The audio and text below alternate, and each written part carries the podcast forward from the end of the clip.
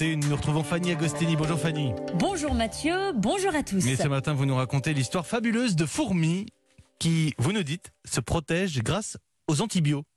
Oui, tout à fait. Des chercheurs italiens et britanniques se sont penchés sur le cas de l'efficacité des antibiotiques que les fourmis utilisent pour se protéger de champignons toxiques. Je vous explique. Un certain type de fourmis, les fourmis dites atines, cultivent des champignons et il arrive parfois que des espèces toxiques prolifèrent au milieu de leur culture. Elles ont donc appris depuis très longtemps à utiliser un antibiotique naturel appelé pseudonocardia, un antibiotique très utile dans la fourmilière pour neutraliser leurs envahisseurs mortels.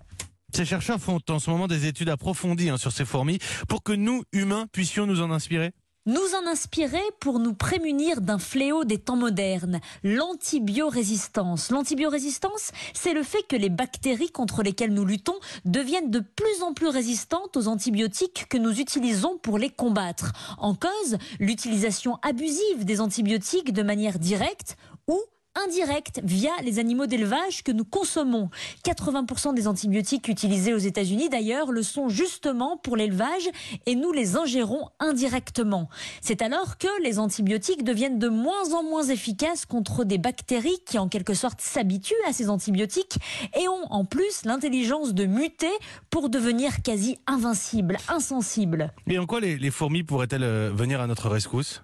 Eh bien, figurez-vous que la dernière génération d'antibiotiques a été créée en 1984. Cela fait donc 40 ans que nous utilisons les mêmes armes contre les bactéries qui deviennent résistantes à nos antibiotiques en seulement quelques décennies. Selon les chercheurs, le secret de cette longévité antibiotique serait que la bactérie Pseudonocardia porte une multitude de souches qui évoluent constamment pour garder une longueur d'avance sur les bactéries.